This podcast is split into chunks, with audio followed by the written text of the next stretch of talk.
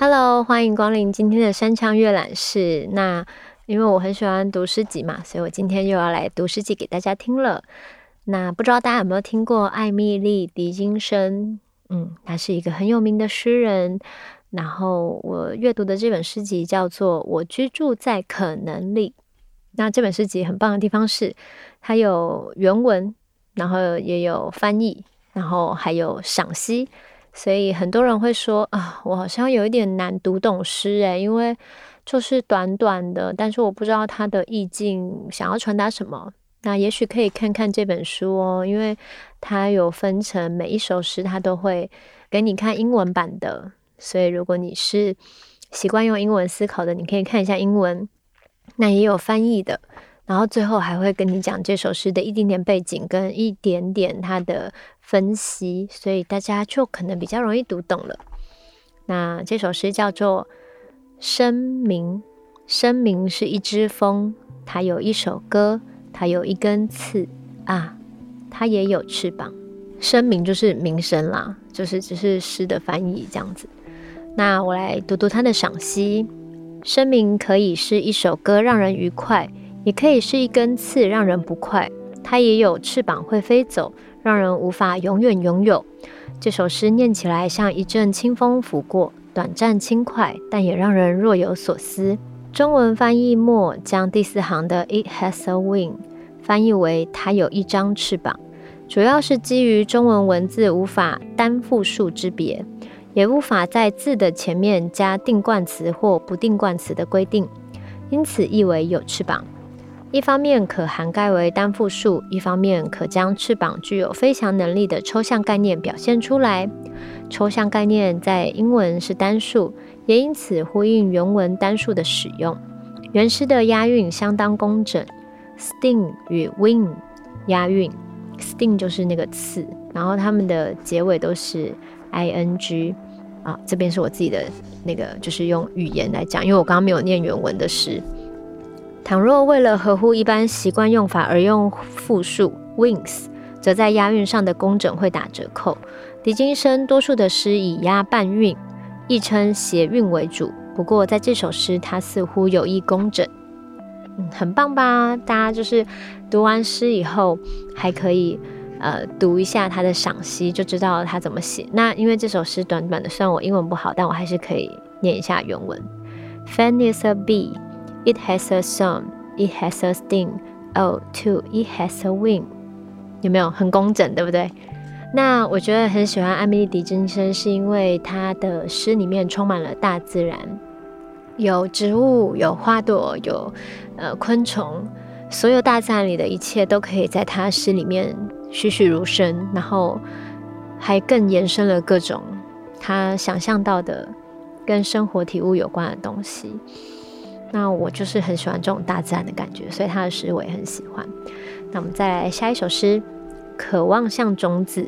渴望像种子在泥土里搏斗，相信若斡旋成功，终会被发现。时间还有风土，每个状况都不可知。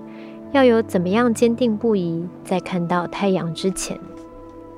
好，我们来赏析一下这首诗。这首诗不难阅读，念起来有如流水一样的韵律。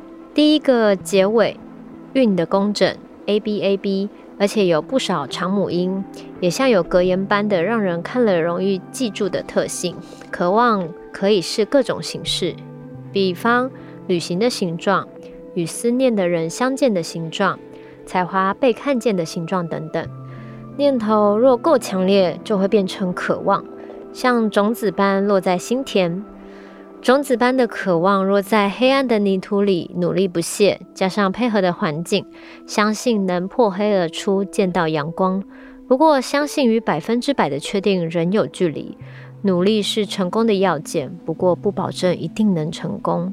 所谓谋事在人，成事在天。此诗可与 J dash 六八一对照，就是他的诗的编号在前面。或许狄金森写这首诗时，曾想着他写好放在抽屉里的诗，有朝一日能够被看见。这仅是猜测，无从证实。诗谈的是渴望，语气却是云淡风轻，毫无烧灼与干渴之感，但给人一种写实的希望。哦，我真的觉得写得很好，因为你也知道，艾米莉·狄金森把很多他的写的诗都放在他的抽屉里，然后他一生没有发表太多，只是他有时候书信里面会写给自己的朋友啊，或是有时候也偶尔很偶尔投一次稿，但他大部分的诗作都是放在他的自己的抽屉里面的。那以前不是会有人说有那种。在橱柜里的诗人嘛，就很多人其实都躲起来自己写诗，然后也不一定是那种要公开发表或是给大家看的。可是写诗本身就是一种，我觉得与自己对话跟与灵魂对话后的沉淀。所以当他家人在他去世后发现这些诗集，然后经由整理，就是慢慢让我们现在在看见，我都觉得真的很感谢发现的人。然后也很感谢他留下这些诗，所以看到这些作品就会很感动。好，爱，再来念一首诗，叫《爱》。爱像其他东西，我们长大了就不再使用，所以把它收进抽屉里，直到古老的方式再度流行，类似祖父母的服装。它是短短的的，但我都觉得很可爱。好，来赏析一下。狄金生在 J 一零七八。就是他的诗的编号里面曾经说：“将爱收拾，好似爱是一条不再用的棉被，因此予以收拾后放到储藏室，等到需要时再拿出来用。”而在这首诗里，则将爱比作旧衣服，当我们长大了无法穿下时，就把它收进抽屉里，等到流行复古时再拿出来展示。这似乎是说，当我们遭遇到伤害超过爱所能涵盖时，我们只能把爱摆在一边，等疗伤止痛后，心渐渐回温了，我们才又回到爱的庇荫。爱历经近乎被遗忘的漫长等待后，当又被发现拿出来时，已经经过时间酝酿，而多了一份幽微的乡愁。从另一方面看，爱是既新又旧，只不过新旧是爱的面貌，爱还是爱。另一种解读也完全成立。爱像其他东西，我们长大了就不再适用。意思是说，我们一度有过的爱，就像旧衣不再适合。当我们青春年少时，或许曾经疯狂爱上一个人，或某个思想、某个物件。不过，随着年岁增长，那样的烈火与热情自然冷却下来，最后如烟消逝，不再感觉那份热烈的爱有何特别之处。这或许可以说明何以中年之人多无情吧。只在进入晚年，蓦然回首时，那遗忘许久的人、想法或物件历历在目，重又唤起我们曾有的爱之光火。我们甚至很可能想办法找到我们一度用情很深的人，再读一遍曾强烈喜爱的书，重新温习曾受打动的思想。回味曾经让我们年少时味蕾绽放的好滋味，再访留有我们青春欢笑的地方。这种对年少、对天真的怀想，对那时的人事地的怀旧之情，如许的旧爱，就像躺在抽屉里退流行的旧衣，再度以一种乡愁的方式成为复古风尚，重新在我们的心中复活，在生命的晚年。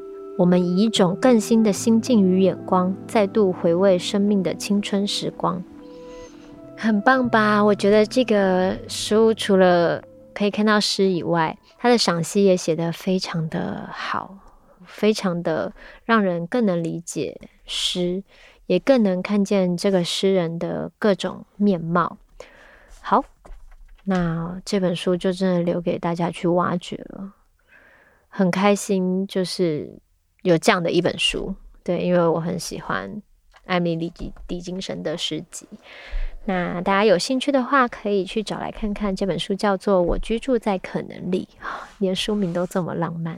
那我们山腔阅览室就下周见喽。